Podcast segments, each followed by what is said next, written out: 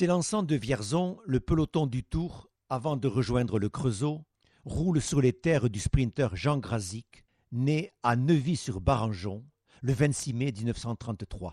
Ses parents sont polonais, il obtient la nationalité française en 1949 et le peloton lui donne tout de suite un surnom russe, Popov. Popov, quand il a du gaz, parvient à faire ce que seul Rick est en mesure de faire, battre André Darrigade au sprint. Il le bat en 59 lors de l'étape Rouen-Rennes et en 60 lors de l'étape Luchon-Toulouse. En 1960, il remporte le maillot vert comme il l'avait remporté en 1958, année de la victoire dans le Tour de Charlie Gaulle.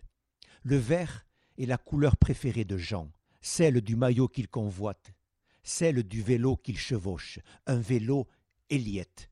Quel beau nom, Eliette. Eliette, un hello d'alouette. Le vert est aussi la couleur des arbres, et Jean Grazik aime les arbres. Quand il ne roule pas, Jean Grazik plante des arbres.